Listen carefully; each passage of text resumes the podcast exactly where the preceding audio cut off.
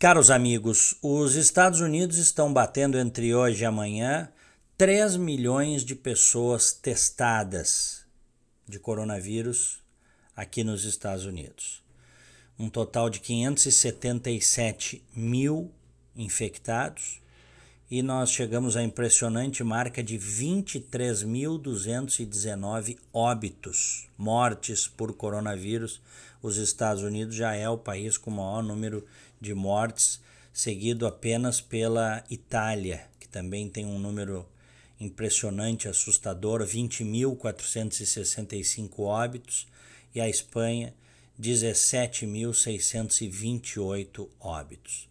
Mas a França hoje deve estar batendo em 15 mil, 15 mil mortos na França.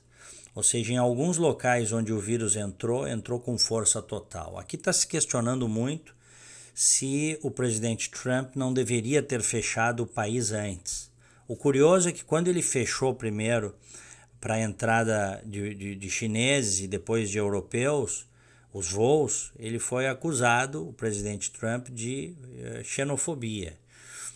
Isso que ele mudou, porque no início de março, Trump relativizava a doença e depois abraçou com força total a cautela, a prudência. E os Estados Unidos hoje batendo 23.219 mortos, quase um terço disso na cidade de Nova York. Números realmente impressionantes. Tem um modelo que a Casa Branca usa da Universidade de Washington, de um instituto da Universidade de Washington, que está prevendo o pico de mortes hoje com 2.150, projetado para hoje, o pico de óbitos por coronavírus. É um total de 68 mil pessoas, essa é a projeção, devem perder a vida por este modelo matemático utilizado pelos cientistas até agosto.